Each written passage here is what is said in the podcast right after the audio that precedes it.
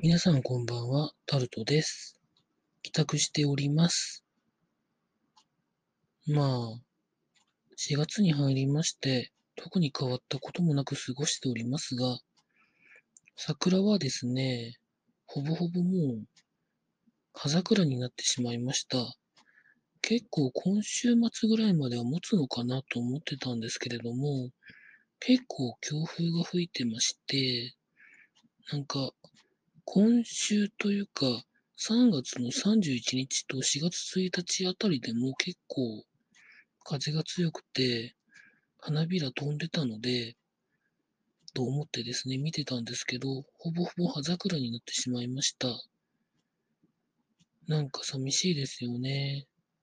まあそれが桜のいいところでもあったりするんですけれども、まあそんなことを思いながらですね、今週末はなんかまたどこかに出かけようかなとは思ってるんですけれども、